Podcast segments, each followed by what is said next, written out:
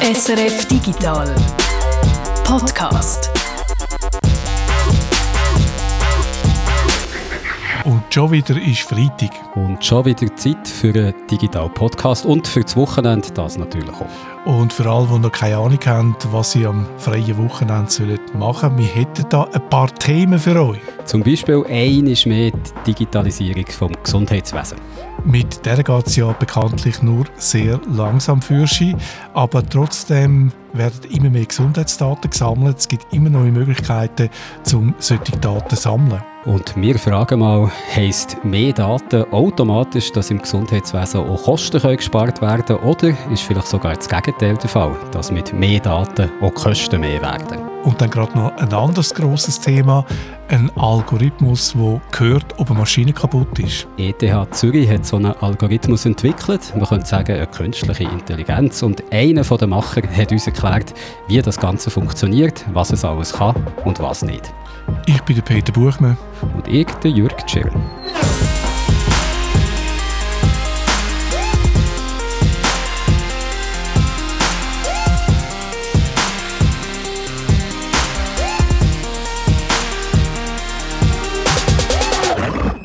Aber anfangen tun wir mit den News und da gibt es aus dem Bereich von der Cyberkriminalität, Guido. Und zwar so ähm, der einfachsten Form eigentlich von, von Angriffen, die passieren können, nämlich den sogenannten DDoS-Attacken oder Distributed Denial of Service-Attacken, was einfach gesagt einfach ein Angriff ist, wo irgendein Dienst mit ganz vielen sinnlosen Anfragen geflutet wird und dann zusammenbricht, oder bis weil er nicht mehr kann reagieren auf normale, vernünftige Anfragen. Und in der Regel äh, ist eigentlich das Bild ist so, dass die Angreifer, um das können, um das können machen, brauchen die eine gewisse Infrastruktur oder die brauchen ganz viele Maschinen, wo die sinnlose, all die sinnlosen Anfragen können generieren. Und früher ist man amigs davon ausgegangen, dass das so PCs sind von irgendwelchen Leuten, die übernommen werden heimlich und dann missbraucht werden sozusagen für das. Dann hat sich so ein bisschen verlagert in in so Internet of Things äh, ähm, Geräte, oder? Dass irgendwelche Webcams, die am Internet hängen oder irgendein, äh, irgend sonst so ein, ein Gerät, irgendetwas, das eine äh, Rollläden steuert oder so, wo am Internet hängt. Der Kühlschrank, der nicht zu essen bestellt, sondern schnell eine DDoS-Attacke macht. Genau, oder? Dass die heimlich übernommen sind und dann mitmachen an so einer Attacke. Und das ist aber eigentlich für die Angreifer recht aufwendig, oder? Weil man dann ja all die Geräte sich besorgen muss. Also man muss go grasen, sozusagen das Internet abgrasen, schauen, ob es noch ein Gerät hat, wo man kann angreifen und heimlich übernehmen und dann die sozusagen parat halten für den Fall, wo man dann so eine DDoS-Attacke möchte äh, lancieren. Und dort hat sich so eine Dienstleistungsindustrie eigentlich ausgebildet, oder? Von Leuten, die sich so Farmen halten mit Millionen von so heimlich übernommenen Geräten und die kann man dann sozusagen anmieten und sagen, ich hätte gerne einen äh, DDoS-Angriff auf das und das Ziel für so und so viele Stunden und dann sagen die, machen wir gerne, kostet so und so viel, oder? Also das ist so, wie sich das entwickelt hat. Und äh, was jetzt dazu ankommt, ist äh, ähm, die Technologie von der sogenannten DDoS Amplification. Und der Trick dort ist, dass man sagt, dass man statt als Angreifer, statt dass du selber all die Geräte hast, wo dann die sinnlosen Anfragen generieren, versuchst andere Dienste auf dem Internet auszunutzen, die auf eine sinnlose Anfrage mit noch viel sinnloseren Antworten reagieren. Und dann lenkst du die sinnlosen Antworten auf das Ziel. Also das heißt, du kannst dann sozusagen eine sinnlose Anfrage schicken an einen Server, der eigentlich dazu da ist, Zeit zu sagen. Es gibt ja so Server auf dem Internet, die sagen, das ist die richtige Zeit. Und wenn du die Anfrage so präparierst, dass sie sinnlos ist und noch ein falsches äh, Ziel vorgibst, dann antwortet der Server, der Zeitserver, dann plötzlich mit 500 oder noch mehr äh, Antworten und schickt die Antworten dann auf das Ziel, das du eigentlich angreifen willst. Das heißt, als Angreifer kannst du dann mit recht wenig Traffic plötzlich viel Traffic generieren, wo dann auf dein Ziel losgeht, statt auf dich, auf dich selber. Und dem sagt man, DDoS Amplification. Das macht es für die Angreifer billiger und es, sie nutzen dann sozusagen falsch konfigurierte Dienste auf dem Internet, um ihre, äh, ihren Traffic zu verstärken. Ich habe noch nie gehört von dieser Amplification-Methode. Ist das etwas Neues? Also eigentlich kannst du das ja schon immer machen. Genau, das gibt es schon länger. Das ist nicht etwas Neues. Aber es ist für mich jetzt auch etwas gewesen, wo mir nicht so bewusst war, dass das gemacht wird. Oder es ist sozusagen einfach eine cleverere, äh, effizientere Art, so einen Angriff zu starten. Und die News jetzt, oder, ist, dass jemand Mittel und Weg gefunden hat, den Faktor, oder, den Verstärkungsfaktor massiv zu erhöhen. Bis jetzt ist der Rekord so bei 50'000 ungefähr, für, für 50'000-fache Verstärkung. Also man schickt ein Packet an einen Dienst und der speuzt dann 50'000 Packets aus, die aufs, äh, aufs Ziel äh, losprasseln. Ja. Das ist schon sehr viel, genau. Und jetzt hat jemand eine Methode gefunden, wo es um mehrere Milliarden das verstärkt, mindestens, mindestens theoretisch. Also wo man ein Packet kann losschicken kann und dann generiert es nachher 400 Millionen Packets pro Sekunde oder so über, mehr, über mehrere Stunden. Also es ist, ex, es ist extrem. Und was die ausgenutzt haben, ist ein Dienst von Mittel, das ist eine kanadische Firma, die Telefonsystem, äh, also jetzt äh, mittlerweile ist das ein bisschen komplizierter, Kommunikationsfirmen, Kommunikationssystem, aber die haben angefangen als einfach Telefonsystem anbieten für Firmen, für Unternehmungen. Und die haben in ihrem in ihren Server so Testfunktionen drin, wo man zum Beispiel das interne Netzwerk testen wie viel das vertreibt, wo dann nachher die, Zenter, die Telefonzentralen in der Firma, die kann man dann entsprechend konfigurieren. Oder? Und die Testfunktion, die nutzt jetzt das System aus. Und die, weil die Testfunktion schon schon all eingebaut sozusagen die Funktionalität hat, eben zu schauen, wie viel das Netzwerk überhaupt kann übertragen, generiert die eben sehr, sehr, sehr viele Packets, wenn man sie so mit einer Testanfrage äh, schickt. Und theoretisch müsste man so eine Testfunktion natürlich so konfigurieren, dass die nur im internen Firmennetzwerk funktioniert, oder? Und nicht plötzlich der riesen Traffic auch nach Hause schickt auf irgendein äh, unbeteiligtes Ziel. Aber das ist offenbar das, wo nicht alle Firmen Firmen, die das System im Einsatz haben, so machen. Äh, und es gibt offenbar Tausende von Servern, wo eben die Testfunktion vom Internet her, also von außen her zugänglich ist und wo darum eben missbraucht werden kann für so eine DDoS-Amplification. Das ist natürlich nicht gut, das ist jetzt aber äh, bereits auch behoben, die Lücken, im Sinne von, dass die Firma ein Update rausgelassen hat, wo Server standardmäßig so konfiguriert, dass die Testfunktion von außen nicht erreichbar ist.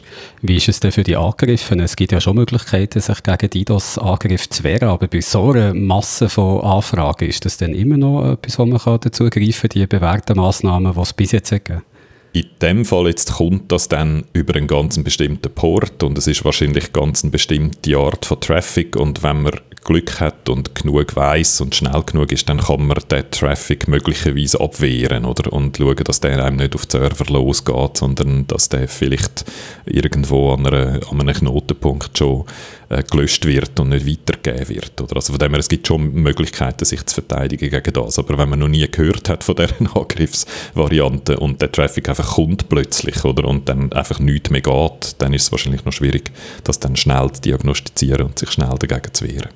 Aber was ich spannend finde, ist die Methoden, oder? Also, dass, äh, dass dass die Angreifer mittlerweile so clever sind, dass sie selber eigentlich nicht mehr die ganze Infrastruktur müssen betreiben wo der sinnlose Traffic generiert, sondern dass sie eben können andere Dienste auf dem Internet nutzen, die zum Teil nicht korrekt äh, konfiguriert sind und sozusagen unbeteiligt die, die ganze Arbeit machen lassen für sie. Oder? Und das, darum finde ich den Begriff DDoS Amplification sehr spannend.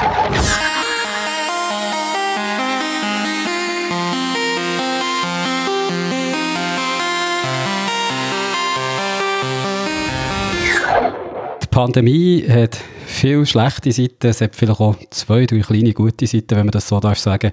Zum Beispiel ist sie ein Booster für die Digitalisierung. So oder in ähnlicher Form lesen wir das auch immer wieder in den Schlagzeilen.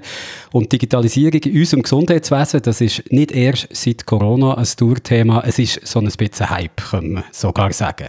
Und im Zusammenhang mit dem Hype oder Aussage, dass das Gesundheitswesen muss digital werden, steht ein Argument meistens an vorderster Stelle, die Kosten. Die steigen nämlich jedes Jahr mehr mehr oder weniger. Und durch Digitalisierung soll sich das ändern. Wir haben ja im Podcast schon viel über Digitalisierung im Gesundheitswesen geredet und Argument aufzeigt, eben das mit den Kosten, das kommt auch immer wieder. Aber jetzt stellen wir uns mal die Frage, ob das wirklich so ist. Also ob zwingend durch Digitalisierung die Kosten nicht mehr ansteigen, sondern sogar zurückgehen. Es ist ja nicht so, dass es gar keine Digitalisierung im Gesundheitswesen wird geben, auch wenn natürlich viel im Schneckentempo läuft. Stichwort elektronisches Patientendossier, ein Thema, das uns jetzt auch schon ein paar Jahre, über zehn Jahre begleitet. Aber Arztpraxen zum Beispiel, die haben immer mehr Computer, kommunizieren digital und auch die Spitäler sind immer mehr vernetzt. Und trotzdem scheint es so, als ob die Digitalisierung nicht wirklich einen Effekt auf Kosten würde haben, also Kosten im Gesundheitswesen nicht wirklich senken. Vielleicht meint man das aber nur, und um mal zu schauen, wie es jetzt wirklich steht um Digitalisierung im Gesundheitswesen und die eventuell sinkenden Kosten, da hast du dir das ganze Thema Reto mal genauer angeschaut. Ja, man könnte jetzt natürlich sagen, dass so die ersten Digitalisierungsschritte, die du jetzt gerade gesagt hast, wenn es die nicht gäbe, dann würden die Kosten vielleicht einfach noch mehr steigen. Also es ist eben noch, noch schwierig zu belegen. Das werden wir jetzt auch gerade sehen, so in den nächsten äh, Minuten. Aber es ist ja schon so, man, man redet immer davon, wie wenig digitalisiert das Gesundheitswesen ist. Und das stimmt im Prinzip schon. Aber ja, schauen wir doch zuerst einmal einzelne Bereiche an, die eigentlich schon erstaunlich digital sind. Ein Beispiel hat mir Simon Wieser erzählt. Er ist Gesundheitsökonom am Winterthur Institut für Gesundheitsökonomie. Das gehört zu der ZHAW, also der Zürcher Hochschule für angewandte Wissenschaften. Ich habe mit ihm geredet zum Thema Digitalisierung im Gesundheitswesen und eben äh, die Auswirkungen auf die Kosten. Spannend finde ich zum Beispiel Apotheker. Apotheker sind sehr stark schon digitalisiert, oder? Weil auf eine Art können Sie sagen, das ist eine spezielle Form von Detailhandel. Die können wie Mikrocoop und all die haben die auch äh, Lager sind automatisiert. Viele Apotheker haben dort nicht mehr einfach Regal, sondern haben Roboter, wo, wo die Medikamente aus dem robotisierten Lager holen. Also das ist ein Beispiel, wo man so sehr fortgeschritten ist, oder? Und äh, die Apotheker, die die Roboter kaufen, die werden sich gut überlegt haben, ob sich das lohnt oder nicht. Und in dem Sinn kann man sagen, ja, es ist nicht so, dass es keine Digitalisierung gibt im Gesundheitswesen. Das ist klar, bei Apotheken funktioniert das sehr gut, weil man kann das standardisieren. Es ist eigentlich vor allem sind es viele kleine Schachteln, die man lagert und verkaufen muss. Ja, es ist da eigentlich in erster Linie eine Digitalisierung von der Logistik und ja, bei der Logistik, dort ist man ja eigentlich in der Regel schon, schon recht weit, also jetzt nicht nur in der Logistik, vom, äh, was Gesundheitswesen betrifft. Aber eben im Gesundheitswesen, da geht es lang nicht nur um die Logistik und jenseits von der Logistik, wo du jetzt gerade hast gesagt, dass Digitalisierung doch schon weit ist, jenseits von dieser Logistik gibt es noch ganz viele Baustellen, digitale Baustellen eben. Und gleichzeitig gibt es den Hype und das Mantra, Digitalisierung hilft, Kosten zu sparen und das übt natürlich auch so einen gewissen Druck aus, oder? dass man mhm. muss digitalisieren muss. Und so einfach gesagt geht es eben nicht auf, sagt Simon Wieser, der Gesundheitsökonom. Er hat mir gesagt, dass äh, nach seinem Wissensstand, dass es noch keine Evidenz dafür gibt, dass Digitalisierung einfach automatisch auch Kosten spart. Also dass es eine faktische Gegebenheit ist, also dass es eine Gleichung gibt, Digitalisierung und Kosten sparen. Man muss da unterscheiden, was genau eben Digitalisierung macht. Sind das irgendwie medizinische Fortschritte, wo man jetzt dank Digitalisierung Sachen machen kann, die man vorher nicht gemacht hat? Also typischerweise sind das neue Apparate oder künstliche Intelligenz, wie die Interpretation von irgendwelchen bildgebenden Verfahren, so Sachen. Das sind so typische Sachen, die da erscheinen. Oder, oder Robotik. Das sind wie neue Produkte, wie neue Medikamente aufeinander oder neue Operationen. Oder? Die können Gesundheit erhöhen, aber wahrscheinlich kostet sie erstmal mehr. Wenn es neu sind und dazukommen, dann ist es etwas zusätzlich. Falls die etwas anderes ersetzen, wird das andere vielleicht nicht mehr gemacht. Aber das ist ja vielmal nicht der Fall, sondern das Neue kommt einfach on top. Wenn wir jetzt hier um Digitalisierung und sinkende Kosten reden, dann erinnert mich das stark so an das Produktivitätsparadox, was gibt. Ich glaube, es heißt auch Solo-Paradox, was der Wissenschaftler Robert Solo als erster formuliert hat. Und das haben wir so gesehen, dann, wo eigentlich grosse Teile von der Industrie sind digitalisiert wurden oder am Computer sind zum Einsatz gekommen, haben wir ja können meinen, Produktivität steigt durch das, weil viele Arbeiten, repetitive Arbeiten plötzlich schneller geworden, haben von Maschinen können übernommen werden. Aber es ist das Gegenteil passiert. Also während man nach dem Krieg so bis in die 60er, 70er Jahre gesehen dass Produktivität stark ist gestiegen, in noch sehr eigentlich auf Maschinen Industrie ist mit der Einführung vom Computer Produktivität zurückgegangen. In den 70er bis so in die 90er Jahre. Eigentlich dann, wenn man hat müssen meinen, nein, jetzt soll die Stelle nach oben gehen. Und es hat dort verschiedene Erklärungen gegeben, warum das, das so ist. Das ist eben, dass zum Beispiel mit Einführung von Informatik, von Computer zusätzliche Kosten entstehen, so wie wir das jetzt gerade gehört, auch bei der Digitalisierung im Gesundheitswesen und wegen deren Produktivität nicht so schnell ist gestiegen oder dass die Leute sich auch zuerst haben müssen an die neuen Arbeitsschritte, die sie jetzt haben, gewonnen, also dass man hat müssen umlehren. Und so die Hauptaussage ist eigentlich, wenn du neue Technologien einführst, dann dauert es immer ein bisschen, bis das einen Einfluss hat auf Produktivität. Und das hat man eigentlich gesehen, so in den 90er Jahren ist die dann aufgegangen, es hat aber dann so ab äh, Anfangs Nullerjahr wieder einen Einbruch gegeben, da kann man jetzt sagen, dass sie die ganzen neuen Informationstechnologien, das Internet, äh, das eben alles ist online worden, eingeführt worden und da, da hat es so ein bisschen äh, gebraucht, bis das wirklich produktiv genutzt wird. Und eben, wenn wir jetzt hier darüber reden, wie Digitalisierung im Gesundheitswesen nicht wirklich ein Sinken von den Kosten nach sich zieht, dann erinnert es mich stark an das Produktivitätsparadox und eventuell kann man es ja auch so ein bisschen mit dem gleichen Argument erklären. Das mal so als kleiner Exkurs zu dem Solo-Paradox. Ich denke schon, ja. Es ist ja sogar so, dass natürlich gewisse äh, neue Geräte, also Behandlungsmethoden, Hardware, oder, wo man da einsetzt, die brauchen teilweise dann mehr Angestellte, um das Ganze zu bedienen. Also man hat dort sogar noch höhere Personalkosten oder du musst die, äh, das Personal äh, schulen und da braucht es natürlich dann wirklich ein paar Jahre, bis vielleicht der Effekt dann kommt. Also das ist sicher da vergleichbar. Für das Gesundheitswesen bedeutet das neue Behandlungsmethoden, in erster Linie Hardware, also neue Geräte. Man könnte sagen, neue Produkte, Produktinnovationen, die wir da auch immer wieder vorstellen im Digital Podcast. Ich kann mich zum Beispiel erinnern an Sleepis, ein Gerät, wo man sich im Schlafzimmer aufstellt und wo dann den Schlaf trägt. Das hast du ausprobiert, Reto. Mhm, ja, das ist eigentlich so eine, ein schönes Beispiel, finde ich. Das ist so voll digital, also ein kleines Böckchen, stellst es rein und dann ersetzt es quasi das Schlaflabor. Also du hast ein Schlaflabor äh, für die Hai.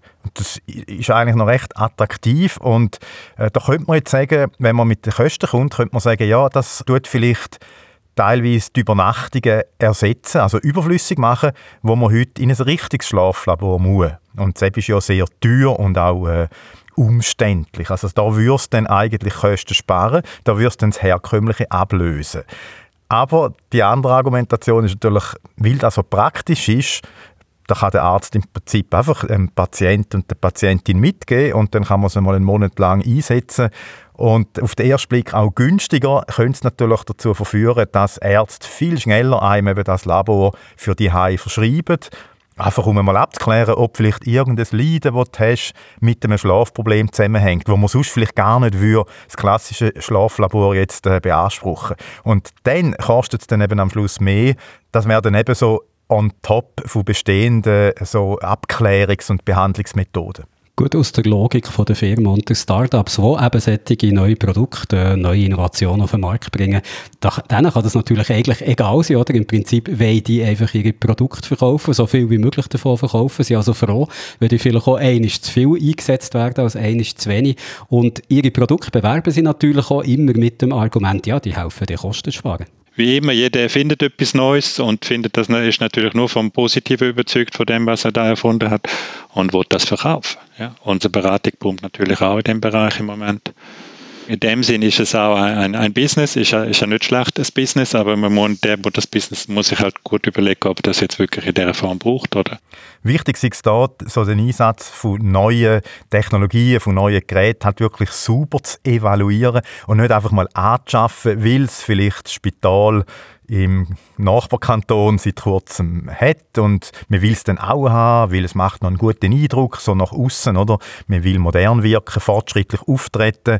Das könnte zum Beispiel ein Operationsroboter sein. Sie haben einen Operationsroboter, den Sie nutzen können für Operationen. Und irgendwie heißt es, es ist viel besser die Operation, wenn man den Operationsroboter hat, wenn wir jetzt irgendwie immer fortschrittsgläubig sind, oder? Aber zum Teil gibt es Untersuchungen, die im Nachhinein sagen, ja, der ist eigentlich gar nicht viel besser oder gleichwertig oder wie, wie die bisherige Operation und äh, der kostet vielleicht sogar mehr. Also das Problem ist vielmal, äh, denke ich auch bei diesen neuen äh, Interventionen, digital und neue Technik, oder? Dass man auch wirklich evaluieren muss. Super, oder? Wie, wie bei einem Medikament eigentlich. Das wäre dort immer der Standard, oder? Ist es wirklich besser? Wie viel ist es besser? Wie viel kostet es mehr? Äh, nicht nur die Maschine, sondern auch der Unterhalt und vielleicht braucht man mehr oder weniger Personal. Also das alles müsste man gut evaluieren. Also zuerst sauber evaluieren, nicht, dass man wegen so einem allgemeinen Hype dann eine Fehlinvestition macht, das kommt ja immer wieder vor, oder? Das kommt eben sicher vor, das ist irgendwo ja, ein bisschen allzu menschlich, würde ich sagen. Wir haben ja halt auch so einen Wettbewerb zwischen den Leistungserbringern, also Ärzten, äh, Spitäler und, was man auch mal sagen, wir, also Kundinnen und Kunden oder Patientinnen und Patienten, wir sind teilweise schon ein bisschen selber die Schuld. Wir fordern eben auch immer mehr. Äh, wir wollen immer mehr auch gewisse Technologien. Wir können vielleicht das kleine Schlaflabor für die Hai jetzt nochmal erwähnen, oder? Wenn es das gibt, dann, dann will man es eben vielleicht auch, dass man dann den Untersuch machen kann. Und ja, der Simon Wieser sagt, es sei jetzt auch gar nicht zwingend nur verwerflich, wenn jetzt die neue Technologie eben nicht Kosten spart, sondern eben sogar zu mehr Kosten führt. Es geht eigentlich mehr darum, dass man Kosten-Nutzen-Rechnung macht, äh, sagt er so aus Sicht vom Gesundheitsökonom. Wenn also eine neue Technologie einen grossen Nutzen hat für die Patientinnen und Patienten, dann darf sie auch etwas kosten. Also dann sind die Kosten vielleicht gar nicht mal die richtige Metrik, um darauf zu schauen, wenn man will sagen ja, im Gesundheitssystem da läuft es gut oder schlecht. Sinnvoller ist doch eigentlich, wenn das Ganze uns nützt als Menschen, also wenn es einen Gesundheitsnutzen hat, auch wenn halt dann die Kosten ein bisschen steigen. Das ist so, ja. Und äh, darum findet auch der Simon Wieser das Argument, das man eben eigentlich immer hört, Kosten sparen, äh, manchmal dann auch so ein bisschen an den Haaren angezogen. Ich habe zum Teil den Eindruck, dass man immer so wie ein Zwangsargument hat, es muss jetzt Kosten sparen. Wenn es Kosten spart, ist schön, aber es muss nicht. Das ist jetzt nicht nur im Bereich Digitalisierung, sondern auch zum Beispiel im Bereich von der Prävention und Gesundheitsförderung ist das auch das Argument, wo man sagt, ja, das spart Kosten vielleicht, aber in vielen Fällen eben nicht. Aber es kann gleich gut sein. Es wäre also ehrlicher, äh, das Kostenargument jetzt nicht einfach automatisch immer zu bemühen, sondern mehr auch so Diskussion zu führen, ob und welche neuen digitalen Technologien etwas bringen, weil wenn einfach alles, wo irgendwie kann digital gemacht werden, dann auch gemacht wird und gekauft wird, will man irgendwie kann sagen, ja, es spart ja dann Kosten, dann ist natürlich eben auch plausibel, dass das eben nicht so ist, also dass dann Digitalisierung eben vielfach zu nicht zu weniger Kosten führt, äh, sondern zu mehr. Sicher natürlich am Anfang, das ist das, was wir auch vorher gesagt haben, mit dem äh, Paradoxon, oder? weil grosse Investitionen stehen da natürlich an, man muss Prozess neu organisieren Personal, Schulen und so weiter. Also ich bin jetzt vielleicht ein bisschen der Spielverderber da, aber ich komme jetzt doch nochmal mit dem Sparargument, weil es gibt doch Studien, die eben zeigen, dass man äh, mit der Digitalisierung im Gesundheitswesen enorm Geld sparen kann, dass es da wirklich ein Potenzial gibt. 8,2 Milliarden Franken zum Beispiel könnte man sparen in den nächsten Jahren, sagt eine Studie von McKinsey vom September vom letzten Jahr. Ja, wir haben vorher ja gehört von Simon Wieser, dass auch das Beratungsgeschäft im Bereich Digitalisierung im Gesundheitswesen boomt. Äh, McKinsey ist natürlich eine Firma, die auch mit Beratung Geld verdient. Von dem her gehören sie wohl jetzt eher zu denen, wo vielleicht das sehr optimistisch sehen, den Hype, ähm, wo wir angesprochen haben, vielleicht eher vorantreiben, als ein bisschen abzubremsen. Und ich hatte Simon Wieser auf die Zahl angesprochen ich kann das nicht nachvollziehen und ich glaube, das ist einfach überoptimistisch und das ist auf, auf Studien aufgebaut. Wenn man dort die Studie nimmt, die den grössten Effekt hat und man hängt die aneinander, dann kommt man auf die Zahlen. Aber es ist unplausibel, oder? Das ist 10% von, von der Gesundheitskosten oder 12 sogar. Also dank der Digitalisierung 12 Prozent der ganzen Ausgaben im Gesundheitswesen sparen. Das tönt vielleicht gut als Titel für eine Studie, das verkauft sich gut, aber für einen Gesundheitsökonom ist so etwas eben total unplausibel. Schon gar nicht mit Produktinnovationen, wo, wie wir gehört haben, Enderkosten steigern, und man in der ersten Zeit, als dass sie sie sinken. Es gibt aber noch einen anderen Aspekt von der Digitalisierung im Gesundheitswesen. Nicht neue Behandlungsmethoden oder Startups, die mit neuen Produkten und Diensten Geld verdienen sondern Kommunikation zwischen Ärzten, Spitälern, Apotheken, Versicherungen und so weiter, wo man natürlich auch noch verbessern kann. Und das ist eigentlich für Simon Wieser der fast wichtiger Bereich. Die Kommunikation zwischen verschiedenen wir sagen dem Leistungserbringer, auch Behandelnde oder verschiedene Spitäler, Ärzte, Labor, Apotheken und so weiter, dass wir dort eigentlich äh, die, die, den Informationsfluss äh, verbessern können und wegen dem äh, weniger Kosten hat. Innovationen in dem Bereich, Prozessinnovationen sollen also die Kosten wirklich senken, weil herkömmliche Kommunikation aufwendig ist und vor allem auch fehleranfällig und dann vielleicht für die Patientin und den Patient auch nicht gerade äh, von Vorteil ist, wenn seine Informationen, sein Befund auf Papier daherkommt. Bei einem Papierbericht beim Patient, der verleiht wurde, ist Covid-Patient, ähm, ist der Papierbericht mitgegangen und dann hat, hat, hat die im neuen Spital haben sie die gerade mal in den Abfall gerührt, weil da ist ja versucht gewesen. So Sachen, oder? Das ist nur als Beispiel. Keine anekdotische Evidenz, die ich gehört habe. Also das sind natürlich Sachen, da wäre natürlich toll, oder wenn man dort die Informationen elektronisch schicken könnte elektronisch schicken, das tut jetzt ein bisschen wie ein Euphemismus für elektronisches Patientendossier, das nicht den besten Ruf hat bei uns. Ja, und wo irgendwie ja, seit Jahren sollte kommen, aber es kommt irgendwie äh, gleich nicht. Ich habe übrigens beim äh, BAG, beim Bundesamt für Gesundheit, noch angefragt, nicht wegen dem elektronischen Patientendossier, sondern wie Sie das einschätzen, also das Thema Digitalisierung im Gesundheitswesen und Auswirkungen auf Kosten. Also wirklich unabhängig von dem elektronischen elektronischen Patientendossier habe ich gefragt, ist mir jetzt nicht darum gegangen, ob das Patientendossier ein Flop ist oder doch noch wird durchstarten. Aber beim BAG ist es momentan offenbar so, dass wenn du irgendwie einfach mit einer Anfrage kommst, wo das Stichwort Digitalisierung drin ist, dass dann derart die Alarmglocke bimmelt, dass es irgendwie gerade zumachen. Also ich glaube, sie meinen, wir wollen wieder über, über sie herzüchen, so Stichwort Faxgate oder? Anfangs von der Pandemie zum Beispiel, oder eben das elektronische Patientendossier was ich noch irgendwie einfach verstehen dass wir jetzt nicht zum x-ten Mal über die dummen Faxgeräte reden Und wir wollen ja hier auch nicht über jemanden herziehen oder irgendwie Sachen schlecht machen, sondern nur mal so sagen, wie ist eigentlich der Stand von den Dingen in dieser Sache und was sind so die Meinungen zum Thema. Aber wenn du jetzt vorhin gesehen hast, dass äh, die Alarmglocken von verbimmeln beim BAG, wenn man mit der Anfrage zur Digitalisierung kommt, dann könnte ich mal davon ausgehen, dass sie dir nichts dazu haben. Ja, es hat geheißen, sie könnten mir niemand vermitteln, der jetzt da in diesem Bereich etwas könnte, ähm, sagen.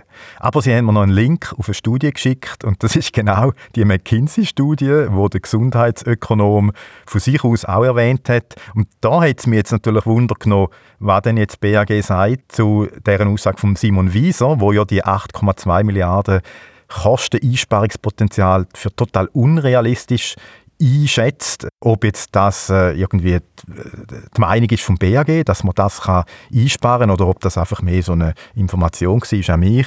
Ich habe da äh, auch nochmal nachgefragt, aber es ist leider bis jetzt auch keine Antwort gekommen. Also falls da noch etwas kommt, könnte man es ja dann im nächsten Podcast noch nachreichen. Digitalisierung im Gesundheitswesen, spart das Kosten oder nicht? Oder treibt es Kosten sogar noch auf?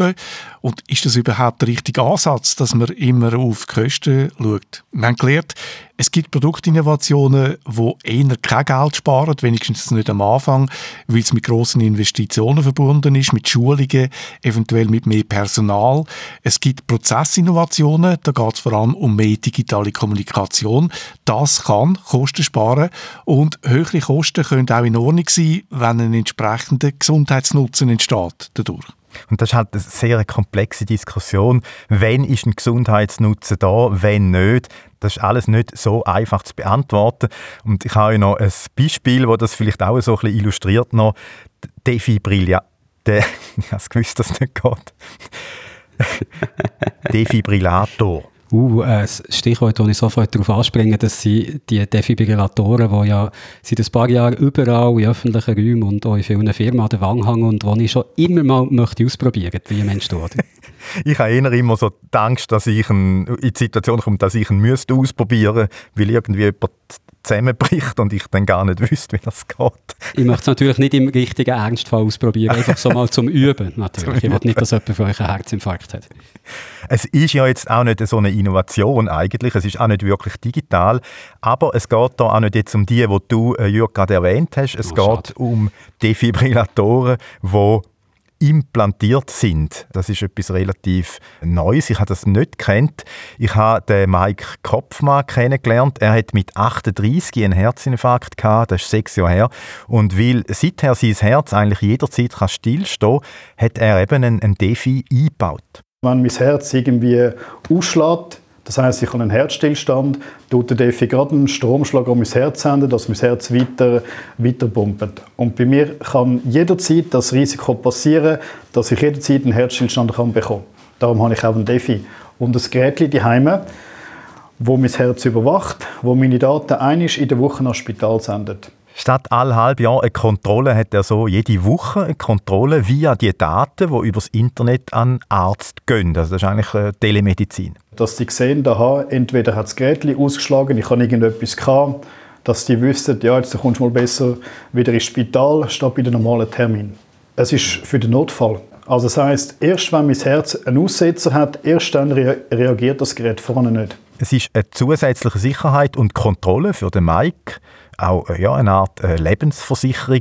Er bräuchte das nicht wirklich. Er könnte auch ohne äh, das Gerät leben, also ohne die digitale Hightech-Medizin. Kostet etwa 4000 Franken das Gerät. Hätte ich auch nicht gedacht, ja, dass es so etwas überhaupt gibt. Ist relativ neu.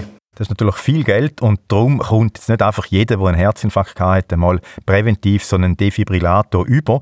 Aber die Entwicklung geht in die Richtung, dass man äh, zum Beispiel einen Herzinfarkt in Zukunft könnte wie früh erkennen, bevor es einen gibt. Mit Big Data ist da natürlich Stichwort, äh, Algorithmen, Machine Learning und äh, so unsere smarten Uhren. Es gibt ja schon Smartwatches, wo das sogenannte Vorhofflimmern äh, wollen erkennen und, und auch können erkennen. Das, das, ist ein Hinweis auf eine mögliche Gefahr. Neu ist es jetzt nicht viel mehr als eine Spielerei, aber so die Idee, dass wir uns alle können präventiv überwachen und so einem Herzinfarkt können vorbeugen das wird sich schon äh, in der Zukunft so äh, vermehrt durchsetzen. Davon ist der Herzspezialist, der Kardiologe Pascal Köpfli vom Kantonsspital Baden überzeugt. Im Bereich von der Herzinfarktdiagnostik ist das noch nicht wo im Moment wirklich klinische Anwendung findet. Aber ich bin überzeugt, das wird im Verlauf kommen, dass so die Smart Devices mehr werden können eingesetzt werden. Und das ist dann eben die Frage, spart es jetzt auf die Jahre raus Geld oder nicht. Also der Defi von Mike verursacht sicher mehr Kosten. Andererseits könnte man jetzt auch sagen, wenn er ein Problem hat mit dem Herz und ins Spital muss, dann gibt es vielleicht dort eine aufwendige Operation. Das kostet auch viel. Also wenn jetzt die vielleicht kann verhindert werden durch die Früherkennung, durch die Daten, dann sind die 4000 Franken vielleicht ja gut investiertes Geld. Also mehr so eine Art Prävention, um eben noch teureres zu verhindern. Das Gerät, der Defi, der ist jetzt im Einsatz, der gibt's, der rettet Leben oder verlängert Leben, das von Mike. Und das passt jetzt zu dem, was der Simon Wieser, der Gesundheitsökonom, vorher gesagt hat. Äh, es ist etwas, was das Kostenargument nicht mehr zieht, weil es geht nicht um Kosten, sondern es geht darum, Leben zu verlängern, Qualität zu verbessern. Das ist die Gelddiskussion, aber man muss eben auch äh, so eine Menschdiskussion führen, also ob Produktinnovationen wirklich immer äh, gut sind für den Mensch. Da geht es jetzt nicht um Kosten. Eben so Tracker, die häufig bis ständig zum Beispiel den Puls kontrollieren, die stellen dann vielleicht auch einmal so äh, Unregelmäßigkeiten fest im Herzrhythmus wo aber jetzt für die Person, wo das äh, betrifft, gar kein Symptom machen. Also es ist eigentlich egal, es spielt keine Rolle. Und äh, Ärztinnen und Ärzte wissen jetzt gar nicht recht, auf was äh, basiert jetzt da, also weil es gibt keine äh, medizinische Studiendaten und man kann dann gar nicht sagen, ob die Symptome jetzt wie einen Krankheitswert haben. Und das könnte dann dazu führen, dass Ärzte vielleicht noch mehr Untersuchungen machen. Das sind dann vielleicht unnötige Untersuchungen. Vielleicht gibt es dann sogar Therapien, die eigentlich unter diesen Umständen gar nicht nötig gewesen wären. Und im schlimmsten Fall vielleicht mit Nebenwirkungen verbunden, mit Ängsten, wo dann, wo dann das bringt für den Patienten. Also man könnte sagen, also äh, neue Technologien könnten in dem Sinne auch äh, für die Psyche jetzt, für, von einem Betroffenen unter Umständen eben negativ sein, weil es äh, Sachen entdeckt, wo man vorher eben gar nicht herausgefunden hat. Und natürlich durch da steigen dann die Kosten auch wieder. Also das ist schon wichtig da, so ein äh, Abwägen, äh, gerade bei Mike, wo ja nach dem Herzinfarkt eh schon psychisch viel müssen kämpfen wenn jetzt da quasi noch Therapie käme, nur weil der Defi irgendetwas entdeckt, was gar nicht so schlimm ist, und dann gibt es aber Therapien, die dann belastend sind, dann, ja, dann hätte das in dem Sinn dann eher negative Auswirkungen auf den Mike psychisch und so grundsätzlich auf seine Gesundheit. Also man merkt es, glaube ich, die Digitalisierung vom Gesundheitswesen, Daten sammeln im Gesundheitswesen, Sinn und Unsinn von dem Ganzen, das ist ein dickes Buch, Nein, es ist wahrscheinlich es ist eine ganze Bücherreihe, die ein Bücherregal ja. füllt. Darum würde ich sagen, machen wir in diesem Bang hier mal, machen wir ein Esusor in die Seite, wo wir gerade sind. Wir könnten noch ewig hier weiter diskutieren über die Themen, über ethische Fragen auch diskutieren, aber hören wir hier für heute mal auf. Ein Thema, das sicher wieder wird kommen im Podcast, das uns sicher noch in den nächsten Jahren wird beschäftigen. Und für euch muss aber noch nicht fertig sein. Ihr könnt nämlich selber noch untereinander oder auch mit uns weiter diskutieren.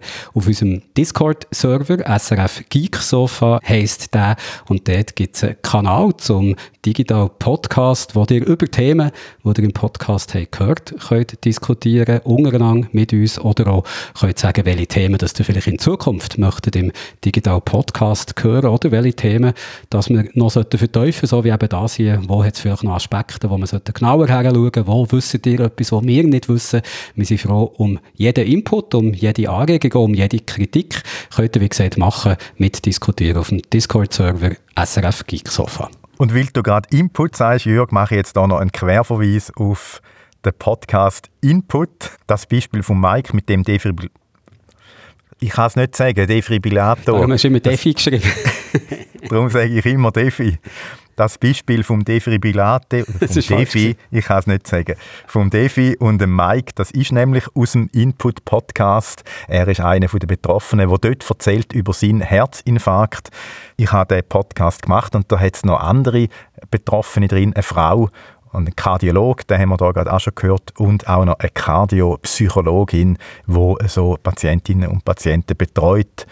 Und die Frage ist eigentlich, kann jeder einen Herzinfarkt bekommen? Und die Antwort ist erschreckenderweise ja. Also wenn euch das Thema interessiert, dann hört nach dem Digital-Podcast noch den Input-Podcast. Es wäre gut, wenn es so einen Schrittmacher gibt, der einem bei so Wörtern einen Zwack gibt. ja, allerdings. Defi, Defibrillator.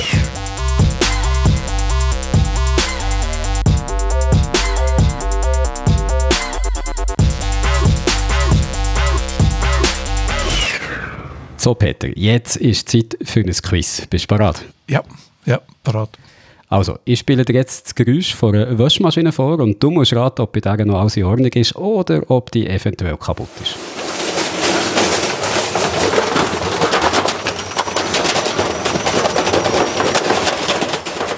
Also das tönt für mich kaputt oder es hat Tonschuhe drin? Du bist ganz nah im Fall. Ich habe das Geräusch von einem YouTube-Video genommen, wo jemand nicht Turnschuhe, sondern einen Bachstein in die Waschmaschine hat gelegt. Also das war jetzt auch nur zum Einwärmen gewesen. Das ist der leichte Teil. Jetzt wird es schwieriger.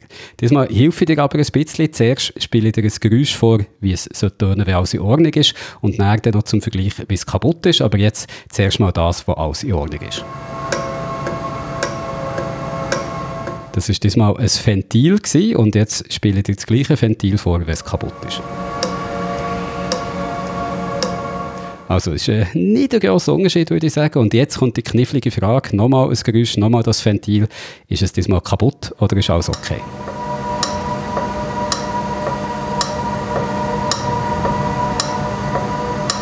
Also ich würde sagen, das ist die kaputte Version. Also ich hätte das nie erraten, aber du liegst 100% richtig. Auch das Ventil ist kaputt. Ich bin jetzt sehr erstaunt, ehrlich gesagt, dass du es erraten hast. Und sonst klingt das wahrscheinlich nur so erfahrene Mechaniker, Mechanikerinnen. Das haben wir immer der Florian Abt gesagt. Er leitet das Ausbildungszentrum vom Branchenverband Swiss Mechanic in Lenzburg. Wir fahren relativ viel mit Gehör. Oder wir auch einen Schraubenzieher zur Hand drücken, dort irgendwo, wo es nicht sauber tönt, ans Ohr und die anschließend Geräusche ablassen und können so ziemlich stark eruieren, von wo es kommt. Und ich finde das noch ein schönes Bild, wie da jemand vom Fach mit dem Schraubenzieher am Ohr eine kaputte Maschine untersucht, so ein bisschen wie ein Doktor mit dem Stethoskop auf der Brust vom Patienten oder der Patientin. Aber so erfahrene Fachleute, die sind ein rares Gut und sogar wenn man das Glück hat, so jemanden im Unternehmen zu haben, dann ist der oder die meistens mit Besserem beschäftigt, als da den ganzen Tag neben der Maschine zu stehen, der Schraubenzieher am Ohr und zu hören, ob vielleicht etwas nicht stimmt. Aber wir würden ja kaum darüber reden, wenn sich das Problem nicht irgendwie lösen würde. Genau, jetzt kommt die ETH Zürich ins Spiel. Dort haben Forschende einen Algorithmus entwickelt, der von ganz allein kann was sonst nur erfahrene Fachleute können, nämlich allein anhand vom Geräusch von einer Maschine erkennen, ob etwas kaputt ist. Und wenn das so ist, also wenn das Geräusch mal nicht mit dem Geräusch von einer, in Anführungszeichen, gesungenen Maschine übereinstimmt, dann schlägt der Algorithmus Alarm. Das hat mir der Gabriel Michaud erklärt, wo der Algorithmus zusammen mit dem Gaetan Früsk und der Professorin Olga Fink an der ETH Zürich hat entwickelt. And the aim is then to, for the algorithm to be able to recognize when a new sound is tested through the algorithm that uh, the sound does not sound like anymore compared to the data it was trained with and to raise an alarm. Man hört, ähm, Gabriel Michaud, seine Muttersprache ist Französisch. Wir haben das Gespräch trotzdem auf Englisch geführt, weil, habe ich noch lustig gedacht, es für ihn auf Französisch schwieriger wäre gewesen, sich an die Namen von allen Fachausdrücken zu erinnern. Also das Team von Gabriel Michaud hat einen Algorithmus programmiert, der weiß, wie eine gesunde Maschine tönt und dann merkt, wenn sich an dem Geräusch etwas verändert hat, äh, wo dann eben auf einen Defekt hinweist. Ganz genau, ja. Außer dass sie den Algorithmus nicht selber programmiert haben, sie haben es mit einem maschinellen Lernverfahren gemacht. Machine Learning, Deep Learning ist das Stichwort, wird auch gerne als künstliche Intelligenz bezeichnet, weil das halt einfach ein bisschen spektakulärer tönt. Da haben wir hier im Podcast auch schon ein paar Mal darüber geredet, über so maschinelles Lehren, also die Methode, wie dass sich der Computer, wie sich ein Algorithmus bestimmte Regeln selber kann beibringen kann, ohne dass der Mensch die extra muss programmieren. Für das wird der Computer mit ganz, ganz viel Beispielen Daten gefüttert und muss ein bestimmtes Muster lernen. So. Er wird belohnt, wenn er richtig liegt, er wird bestraft, wenn er Fehler macht und das natürlich in Anführungszeichen. Also da steht niemand mit so einem Stöckchen neben dem Computer und haut ihm aufs Keyboard, wenn er etwas falsch gemacht hat. Aber so hat eben der Algorithmus von der ETH gelernt, dass bei einem Ventil alles in Ordnung ist, wenn es so tönt und wenn es so tönt, dass es kaputt ist. Aber mit was für Daten ist denn der Algorithmus trainiert worden? Nur mit dem Geräusch von der gesunden Maschine oder speziell auch mit Geräusch von Defekten, damit er dann auch lernt und versteht, wie eine kaputte Maschine oder ein kaputtes Gerät tönt? Das ist eine gute Frage er ist ganz bewusst nicht mit Geräusch von defekten Maschinen trainiert worden, aus verschiedenen Gründen. Zum einen gibt es für Fehler viel weniger Trainingsmaterial. Also man kann eine gesungene Maschine einfach das Mikrofon nebendran stellen und dann hat man ganz viel Daten, die man kann sammeln kann, aber ein Fehler kommt halt viel weniger vor. Und gerade bei neuen Maschinen hat man so ja überhaupt keine Trainingsdaten. Da müssen die Fehler ja dann erst noch im Betrieb entstehen.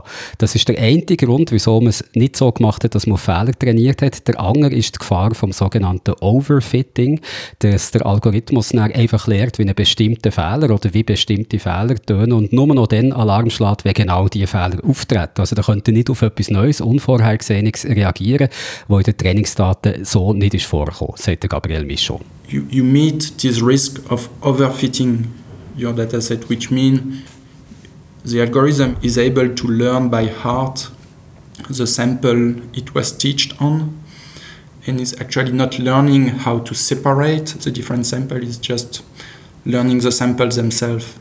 And then it loses its ability to work on new samples.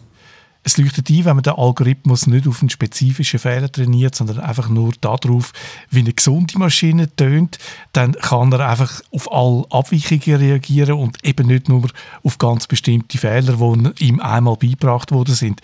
Aber was ist denn, wenn sich die Geräusche von einer Maschine über die Zeit auf ganz natürliche Art verändert, wie die gleiche Maschine einfach äh, altert und nach ein paar Jahren nicht mehr gleich tönt wie am Anfang? Meint denn der Algorithmus, die sei jetzt kaputt? Das hat mich auch interessiert und der Gabriel Michaud, der hat mir Folgendes geantwortet. Yes, this is an excellent point and actually our approach is giving an indicator how the noise is different from what has been what it has been trained on. Which also allows to monitor the evolution over time of, that difference. And it can either help you to monitor a degradation trajectory uh, until you reach a given threshold and you know you need to maintain your machine.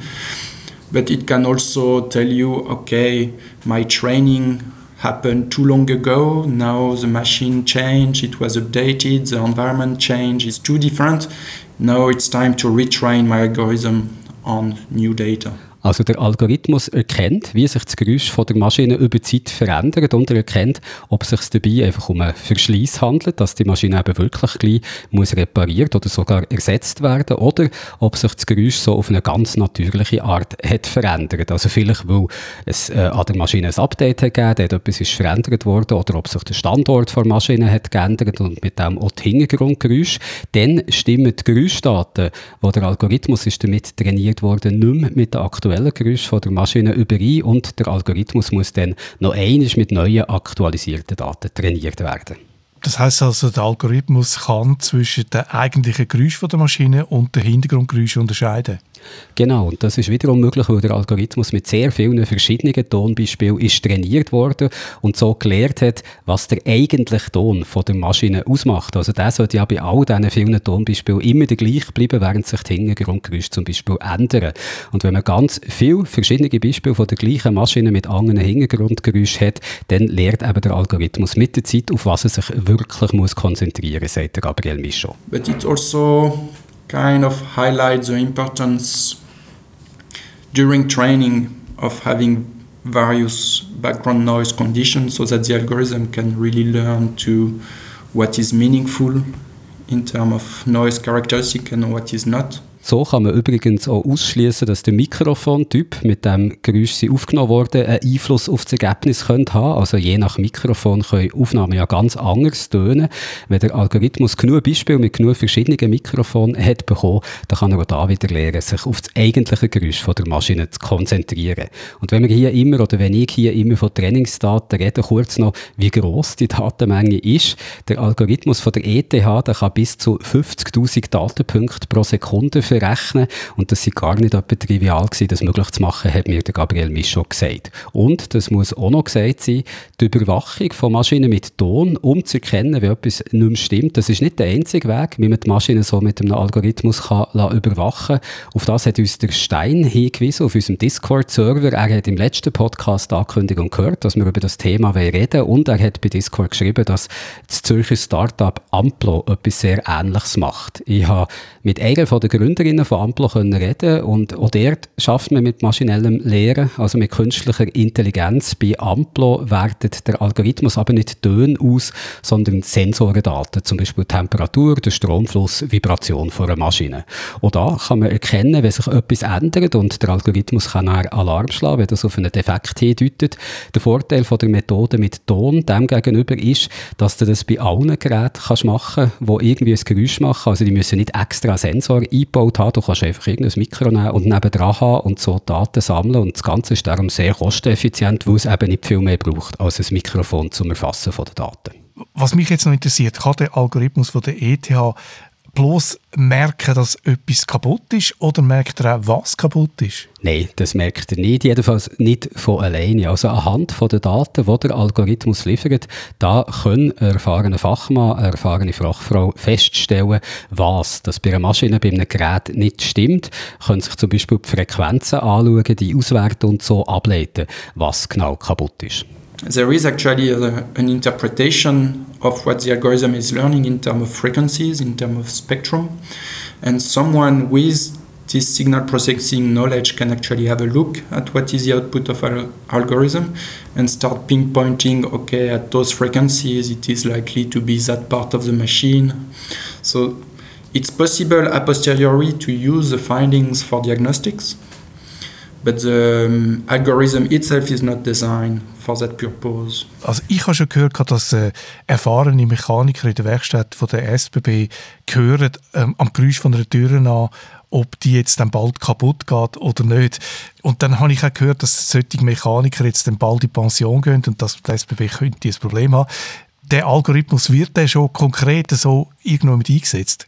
Also bei der SBB noch nicht. Soweit ich weiß, ist er im Moment noch nie in der Praxis im Einsatz. Aber der Algorithmus ist zusammen mit dem Industriekonzern OC Oerlikon entwickelt worden. Und das Ganze ist Open Source, eine Open Access Software. Und der Gabriel Micho könnte sich darum gut vorstellen, dass der Algorithmus gleich schon in der Industrie zum Einsatz kommt. I would not be surprised that a company start implementing that algorithm for themselves since it's open source and open access. So. Also so wie ich das verstanden habe, müssen erfahrene Mechaniker oder Technikerinnen trotzdem keine Angst haben, dass der Algorithmus sie jetzt dann bald überflüssig macht. Der ist jetzt einfach als Hilfsmittel gedacht und nicht als Mittel zum qualifiziertes Personal zu ersetzen oder zu sparen.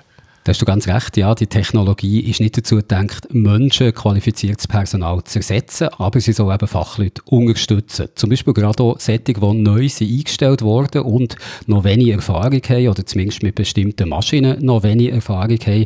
Da können der Algorithmus und die Daten, die er liefert, helfen, dass die schneller sehen, auf was dass sie so müssen hören mit einer Maschine und eben schneller auf dem Stand sein, wo jemand ist, der da jahrelange Erfahrung hat. Und gerade wegen darum auch hat man in der Industrie Interesse an dieser Technologie, hat mir der Gabriel Michaud gesagt. Und wenn man mit dem Algorithmus alle Maschinen kontinuierlich überwacht, dann geht es natürlich auch viel schneller als sonst, bis ein Defekt entdeckt ist, weil, wie gesagt, der Mechaniker, die Mechanikerin oder ein Techniker, Technikerin, die haben natürlich nicht Zeit, ständig da mit dem Schraubenzieher am Ohr bei einer Maschine zu stehen und zu hören, ob vielleicht gerade etwas kaputt geht. Der Gabriel Michaud findet, der Algorithmus nimmt eigentlich mehr so den langweiligen Teil von der Arbeit ab, weil das Überwachen von der Maschine, das ist ja nicht das Interessante. Viel spannender sei es doch für einen Techniker, für eine Mechanikerin, einen Fehler können zu finden, zu diagnostizieren und dann die Maschine oder das Gerät zu flicken. For technician, just standing there trying to see if a machine work fine or not is not the interesting part of his job. The interesting part of his job is actually to go on a machine that has a problem and fix it.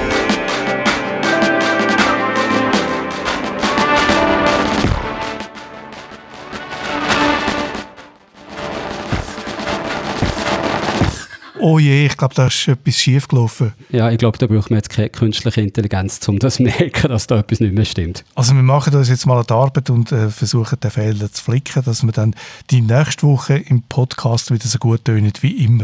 Weil nächste Woche reden wir gerade zweimal über ein ganz spezielles Haus. Zum einen über das Museum Enter in Solothurn. Das hat wahrscheinlich eine der grössten Sammlungen von Computer- und Unterhaltungselektronik auf der ganzen Welt. So groß ist die Sammlung, dass das Museum heute aus allen Nähten platzt und gleich in ein grösseres Gebäude zügelt. Aber bevor es soweit ist, geht der Reto nochmal Solothurn vorbei und stöbert ein bisschen im Lager. Und das zweite Haus nächste Woche ist ein ganz besonderes. Eins nämlich, wo sich selber gehört und sich selber verwaltet. Äh, sogenannte dezentrale autonome Organisation oder DAO, wo alles mit Smart Contracts auf der Blockchain äh, funktioniert oder regelt. Wie das soll gehen und wo da vielleicht noch Probleme liegen, das gehört ihr am nächsten Freitag. Und auch die nächste Woche, am 14. März, am 3.14, findet der internationale Pi-Tag statt. Für die, die das feiern wollen, zum Beispiel, jemanden einladen zum Nachtessen. Oder, was ich gesehen habe, Raspberry Pi, also Raspberry Pi geschrieben, die äh, Mikrocomputer, äh, die machen auch spezielle Aktionen. Also vielleicht findet ihr dort noch irgendetwas Interessantes zum Nachbauen oder vielleicht sogar ein Schnäppchen, um etwas zu kaufen. Dann warte jetzt mal darauf, dass meine Einladung zum Nachtessen bei so einem Pi-Fan kommt. Vielleicht liegt sie ja schon im Briefkasten und ich habe sie nur noch nicht gesehen. Ich wünsche euch eine schöne Woche bis dann und sage schon mal Tschüss.